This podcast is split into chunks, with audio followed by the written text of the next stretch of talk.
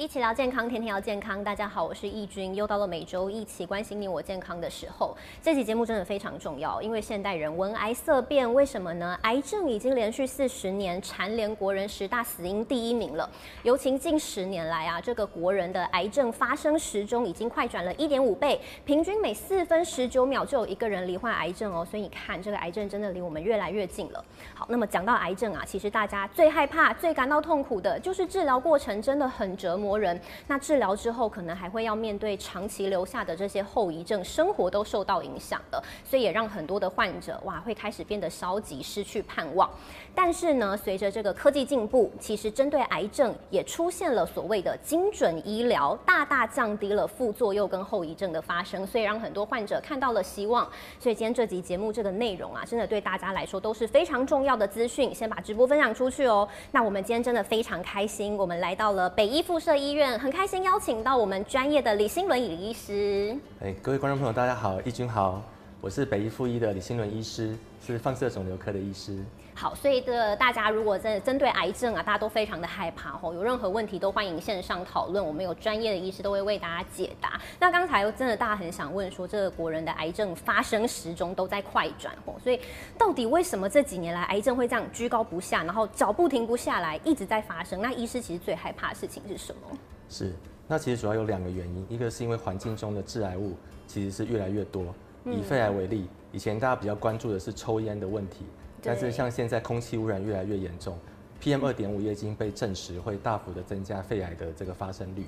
那另外一方面呢，是因为我们现在也越来越多早期检测的一些呃方式，对，所以呢有这些可以早期检测、早期发现的这些工具，那我们就可以更早的发现癌症。所以虽然癌症的发生率节节上升，但是近年来在癌症的死亡率。还曾经有发生过逆转癌症死亡时钟的这个，主要是因为揪出了早期的癌症的时候，因为因为现在有在推出这个五癌筛检后，其实大家也都得有好好的去运用它。我觉得这个真的非常的重要，因为早期发现治疗效果才会比较好。那刚才医师讲到是说这个环境变化，所以即使科技在进步，还是追不上环境的变化速度，所以人才会不断上升，对不对？那医师有没有看到说，哎，最近这几年这样人数上升之后，你看到的隐忧有哪些？哎，是的，那。其实虽然癌症的发生率节节的上升，但是在过去的这个十年，我们癌症的治愈率或者是癌症的控制率，其实都往上提升到一个新的境界。那很多常见的癌症，比如像乳癌或者是男性最常见的射物腺癌，它的这些存活率已经提升到八成五以上。哦，所以把癌症长期控制甚至是治好，其实已经不是一件太困难的事情。但是呢，要把就是比较晚期的癌症控制好。那往往需要合并治疗。我们常讲癌症有所谓的治疗铁三角：开刀、化疗，还有放射治疗，甚至还有其他的七彩的整合治疗。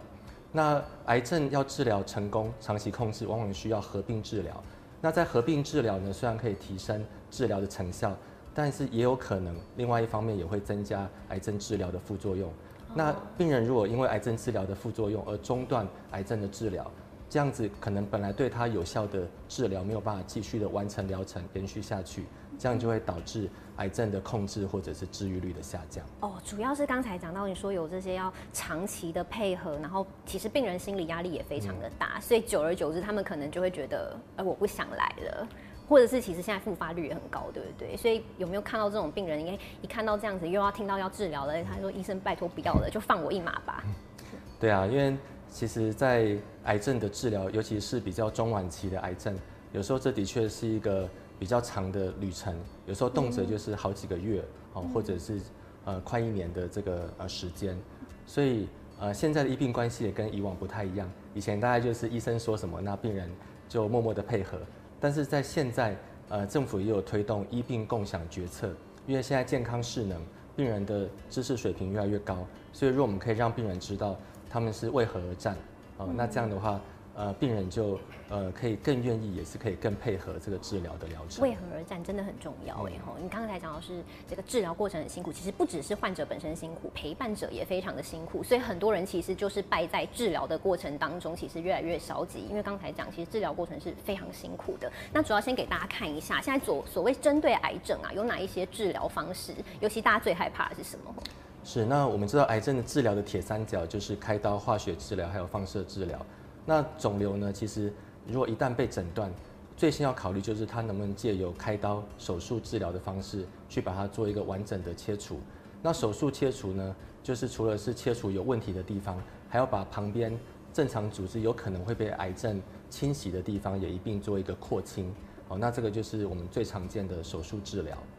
那再来呢，如果说在开完刀之后，如果病人复发的风险比较高，那我们就需要加上一些辅助型的治疗，或者是有些的病人他因为呃疾病扩散的程度啊，或者是侵犯的程度没有办法开刀，或是病人身体的状况不适合开刀，那这样的话我们就必须要用其他的这个治疗。那其中呢，就是最经典就是化学治疗。我们知道化学治疗它的来源其实是世界大战的生化武器，然后那时候发现就是在学者偶然发现它可以拿来治疗一些快速增殖不正常的这些血球细胞，所以后来也经过了很多的研究。然后把剂量的做一些调整，注射时间拉长，那我们也有很好的一些可以去降低副作用的方式。哦，那所以现在化学治疗也是越来越先进，那也变成癌症常规治疗的一种。那再来是放射治疗，那放射呃治疗呢，它也是最近这一呃一百多年就是越来越常运用到癌症。现在平均呃癌症的病人有六十 percent 在治疗的疗程当中都会需要做放射治疗。放射治疗它的本质呢，是用高能量的辐射去杀死癌细胞。有时候我们会把它比喻成是一个 magic bullet，就是一个魔术子弹。它打到就是正常组织的时候，正常组织有可能会受一点伤，可是大部分呢会随着时间慢慢修复，只有少数呢会造成后遗症。那打到癌症的时候呢，就是它有很高的概率可以把这些不正常。低呃基因出错的这些癌细胞，把它杀掉，哦，所以它也是可以拿来治疗癌症。那传统的放射治疗，它是一个局部的治疗；化学治疗是一个全身性的治疗，所以大家很常看到就是合并放射加化学治疗，就是要兼顾局部。还有就是全身的部分，是，但也是最让人闻风丧胆，就是这两哈，会造成很多的后遗症。哦，那其他的都是一些辅助的一些治疗。那主要我们今天看到这个放射治疗，因为真的会带来很多的后遗症，跟接下来你回去之后生活都会受到挑战。但刚才有讲，现在有所谓的精准医疗，对不对？所谓精准医疗到底是什么样的一个概念呢？呃，其实精准医疗就是呃说简单，它就是让治疗就针对有问题就是肿瘤的方式。那尽量的不要去伤害到附近的正常组织，所以原本的会，呃，原本的可能会。那比如像药物来讲，我们知道有标靶治疗，跟一般的化学治疗比起来，它就是可以去呃辨识到就是癌症在基因出错的那个靶点哦，所以它可以就是尽可能的让药物去攻击癌细胞，而尽量的去闪避，就是不去攻击到正常的细胞。那呃。现呃，在精准的医疗，在放射治疗来讲，也是一样的概念。传统的这个放射治疗是用光子，呃，我们常把它比喻成是散弹枪，呃，就是说它在打到肿瘤的时候，在旁边的正常组织也可能会吃到一些放射的剂量。虽然放射线我们讲说是魔术子弹，旁边的正常组织即使受到波及。受一点伤，大部分也是会慢慢的修复，但是还是可能会有少数留下后遗症的风险。那尤其是不是射护腺癌，男生最害怕的，我光是要治疗射护腺就影响到很多的功能。嗯，对，因为射护腺的地理位置比较特比较特殊，射护腺它的邻居就是膀胱，然后后面是直肠，然后还有一些跟神经是跟呃一些男性功能比较有相关的，因为它跟射护腺贴得很近，所以有时候就是难免会受到呃波及。对所以现在最害怕就是受波及了哦。对，那如果像像现在如果是精准治疗的话，以质子治疗为例，它就像是狙击枪，它可以让能量呢在指定的地方做释放。所以如果可以做的很准，让它直接击打到肿瘤的位置，那这样它的能量就只会在肿瘤的地方做引爆。那在它旁边后面的正常组织就不会受到影响哦。所以现在所谓的精准治疗医疗就是质子治疗，原本是现在最常见的还是以光子为主嘛，对不对？哎，那现在其实质子治疗这个名词在台湾是比较陌生的哦。但是其实刚才医师跟我们聊的时候有说，其实它在全球已经是一个非常流行的一个趋势了。是的，我们知道过去的这几年大家受 COVID 的疫情所苦，那呃在解封之后，就是去参加一些国际会议。那有些那个国际会议的专家学者开玩笑，哦，说过去这几年有 COVID 的 pandemic，就是大流行，嗯，那也有质子治疗的大流行。哦，我们可以看到，目前在全世界总共有一百零八家、一百零八条好汉、一百零家、一一百零八家的质子治疗中心哈。那大部分都集中在一些先进国家，嗯，像是欧美或者是在呃日本。是。那可是很有趣的是，这一百多家的这个质子中心，有将近一半是在最近这五年陆续。呃，落成启用哦，OK，所以是这五年大爆发就对了。是的，是的。那现在治疗的人数也是，那治治疗呃开始就是变成癌症治疗的一一部分，其实已经超过呃五十年的历史，总共全球治疗的人数已经超过三十万人。哦，但是呢，其中有一半。哦，是在最近这五年接受质子治疗。OK，没啊，没想到我们台湾人其实对于这个还不是非常的熟悉，因为台湾现在只有三家医院有，是不是？哦，北医就是其中一间嘛。是的。哦，那为什么说，哎，这个在全球会掀起这么夯的一个热潮呢？过去的畸形其实它，呃，在治疗的角度是有受限的。在过去的这个质子肌呢，它可能治疗上面可以给予的角度可能是水平、垂直，或者是从呃四十五度的方向来给予。那它在治疗的上面就会有很多的限制，也就是说，它可能没有办法去治疗到身体各个部位的肿瘤。那在现在新型的质子机呢？那我们在治疗的角度上没有限制。那如果以北的质子机为例，就是它有可以自由旋转的机头，还有可以六 D 可以调整角度的这个治疗床，哦，所以它治疗的角度就可以非常的多。那甚至两个搭配起来可以超过三百六十度。也就是说，不管身体各个部位的肿瘤，它都可以找到一个最佳的治疗角度，然后去形成这个最好的一个剂量的这个分布。那在这其中还有一个很重要的技术呢，叫做笔尖式扫描强度调控的技术。哦。在旧型的这个质子机，因为你如果要呃一束一束很精准的去调控这个质子数比较困难，所以过去的质子数是一个宽宽的射数。所以有时候我们会比喻，就像是用毛笔或者是水彩笔去描绘肿瘤的这个形状。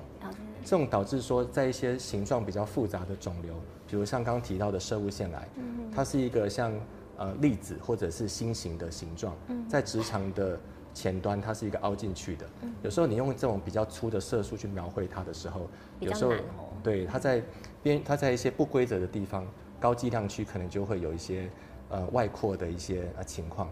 那现在如果是新型的质子机，都搭载笔尖式扫描强度调控的技术，它就像是用铅笔去做素描，所以它在一些肿瘤不规则形状的地方，就是它可以肿瘤呃长什么样子，它就让剂量分布成什么样子，更精准就是了。哎，那也更考验医护人员技术喽。对，当然，那所以如果你要用这个笔尖式的强度调控技术，一定要搭配很好的影像。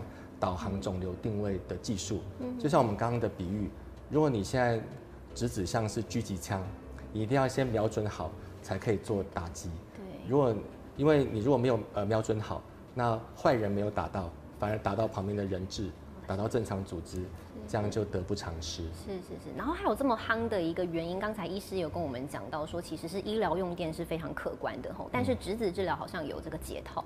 是。那呃，现在呢，就是有所谓的超导型的加速器。那超导型的加速器呢，它省电节能的这个优势是非常的好。它跟旧型的质子机比较起来，它的用电量可以减少三分之二以上。所以像现在都很推行 SDG。所以像在欧洲哦，就是近几年所建制的机型，其中绝大部分都是有超导型的加速器。哦，所以会比一般的治疗方式还要节能吗？对，没有错。OK。那而且呢，超导的加速器它有另外一个好处，嗯，它可以去减少质子中心设置的面积。哦。以前如果大型的质子机，加速器的直径可能就要三十公尺。对，所以它可能会需要像一个足球场那么大的一个土地面积去建制这个质子中心。但是现在有超导型的这个加速器，它的直径一般不到三公尺，所以它可以大幅的去降低这个质子中心设置所需要的面积，缩小变成网球场的一个概念。没错没错，那也是因为这样，呃，最近这几年建制的质子机大部分都是位在交通比较便捷的市中心，那也大幅的呃增加了民众就医的可进性，因为有时候癌症的病人他可能呃体力不是那么好，或者是他需要陪病者、家人朋友的关怀。那通常都是在他就是呃本来呃居住地附近哦，会是一个比较好的一个呃治疗选择。哦，尤其你看北医的优势，最主要你看我们也是位在市中心，那一病人就不用说，哎，我每个礼拜要这样子来回奔波啊，其实是很累的事情。那北医除了在这个之外，还有哪一些优势呢？目前大概有接受质子治疗有多少人了？呃是，那呃以目前质子技术的发展，大概在硬体的发展已经到达一个极致。哦，所以现在在新型的这些质子机，大部分都希望增加一些病人友善的呃因素，去降低一些病人的紧张、忧虑，甚至是恐惧，那帮病人可以更好的去完成这个治疗。因为再怎么样好的这个治疗，如果你没有完成治疗的话，它治疗的效果难免都会打折扣。嗯，所以在这样的情况底下。那做这个友善医呃医疗哦，利用一些人因工程做一些友善医疗是非常的呃的重要。哇，医疗现在要讲求友善医疗啊，是是，对，要先让病人放心，他才可以更放心的来去做这个疗程嘛。是的，那北医目前现在已经呃治疗超过一百三十位的病人，那呃我们特别着重在像儿癌的病人，哦，那尤其像儿癌的这个病人，他心理上。难免会特别的紧张，因为在儿童、在小孩子，他们是最容易受到伤害的族群，尤其正在发育当中嘛。对，那也是因为这样子，所以呃，质子治疗最早被证明有好处，就是在儿童癌症的这个情境当中。是。那如果根据近期的研究，那大概有六成的儿癌患者都适用于用质子治疗。嗯。那甚至呢，在国外，以日本为例，他们在儿童癌症接受质子治疗已经纳入他们保险的给付。是。那这原因呢，主要是因为那个儿童癌症的病人，如果我们用传统的放射线去照射的话，那有可能会造成一些神经损伤，呃，生长发育的迟缓，内分泌的异常，甚至是呃有增加二次癌症发生的风险。是。那用这个质子治疗去呃去治疗的话呢，就是它可以。呃，大幅的去降低它正常组织所接收到的剂量，所以可以降低七成的急性副作用，降低八成的晚期副作用，也降低了九成二次癌症的风险。是。那也呃，但是因为儿童他比较容易会紧张，所以以北医的质子中心为例，那我们有加了一些友善医疗，呃，情境模拟的一个方式。哦。哦，所以你在进入这个呃质子中心。的这个迷宫走道的时候，你可以去选择你喜欢的情境模式，它会有一些投影，有一些呃色调，还有音乐的不一样。会以为在看卡通。对，很很就是很多的小孩子特别喜欢，就是很可爱的这个情境模式。嗯。那在北艺呢，我们也有搭配像音乐治疗或者是艺术治疗，所以你在呃儿童的病人在要治疗前，我们会先花时间让音乐治疗师、艺术呃治疗师。呃，跟这个呃儿癌的病人先做一些互互动，那这样可以大幅度的去降低这个儿童病人的紧张感。这真的非常重要，不然小朋友如果很躁动啊，其实家长心理压力也会很大。在呃近期的国际会议，呃，大家大概都认同，我们已经进入呃下一个阶段，不只是要让癌症的病人活得久，更要让他们活得好。活得好。如果前一个十年我们的目标呢是在增加肿瘤的控制率。提升病人治愈的机会。那在现在的这个十年，呃，我们应该要做的就是如何降低呃癌症治疗所造成的副作用，让病人活得久，治疗之后活得要有尊严，这件事情也是非常重要。那刚才讲到是小朋友，针对成人有其他的一个治呃治疗也是有显著效果的吗？是的，那像呃如果说以放射治疗的副作用而言。那副作用一般最多的大概就是在头颈癌接受放射治疗的病人，离脑部最近吗？呃，因为在头颈癌，它应该是正常组织的密度最高的地方。哦，也就是说，头在头颈我们那么关键的地方，它正常组织在这个区域里面，它的呃密集度是最高的。嗯。那往往在治疗这个头颈癌的这个病人，除了肿瘤本身要治疗，它可能肿瘤会。去扩散会去侵犯到的一些淋巴的区域也必须要被治疗到。可是，在肿瘤的旁边，在淋巴的这个旁边，就有很多的正常组织都是跟吞咽的功能有关。所以，往往在头颈来接受放射治疗的病人，他可能会有吞咽困难，可能会有口干、照射到唾液腺损伤的这个症状。那甚至病人可能在开始治疗后呃不久，因为负责接受味觉的味蕾就可能会受到一些损伤，所以会有一些味觉的障碍。嗯，那如果有一些部位呢是离口腔黏膜比较近，它可能会有一些口腔黏膜发炎的状况。那有些的病人可能在呃脖子的皮肤会有一些放射线造成的皮肤发炎，那这一切呢都会影响到就是病人呃营养的摄取哦，那营养的摄取如果不够，体重呃减轻，那这个治疗疗程可能就会中断或没有办法完成，而导致治疗效果的下降。所以有些病人其实在治疗的中后段会需要放置鼻胃管，然后去维持它的呃营养。那现在如果是用直子治疗来做，可以看到这个剂量的这个比较图。那这个病人他是肿瘤呃再发的一个呃病人，所以他其实在这个口咽部的地方以前已经有照射过一次的这个放射治疗。是。那这一次呢，呃，就是他其实是一个美国的呃华侨，现在住在美国的华侨。嗯。那他那时候有去咨询，就是美国呃就是呃很有名的，就是癌症医院。那些癌症医院给他的回应就是最好就是要做质子治疗，所以他就呃开始去美国那边去啊打听，那也回台湾就是做一些呃咨询，那发现说在台湾这边给他的建议呢跟美国是一呃一样的。可是呢，虽然在直子的确是属于先进医疗，是呃自费价格比较高，是，但是台湾的价格如果以头颈癌来讲是美国的一半。哦，一半而已。对虽然没有健保补助，但价格还是比欧美还要低。是的，是。那所以呢，他就决定呢，就是他回台湾，就是呃探访亲友，然后顺便呃做治疗。嗯。对，那可以看到说，在光子和直子的比较图，在直子的这个地方呢，它可以大幅的去降低，就是呃治疗区域以外的这个剂量。那根据过往的这些研究显示，它可以降低呃六成鼻胃管就是使用的这个呃机会。是。那特别是像这样的病人，往往需要搭配化学治疗。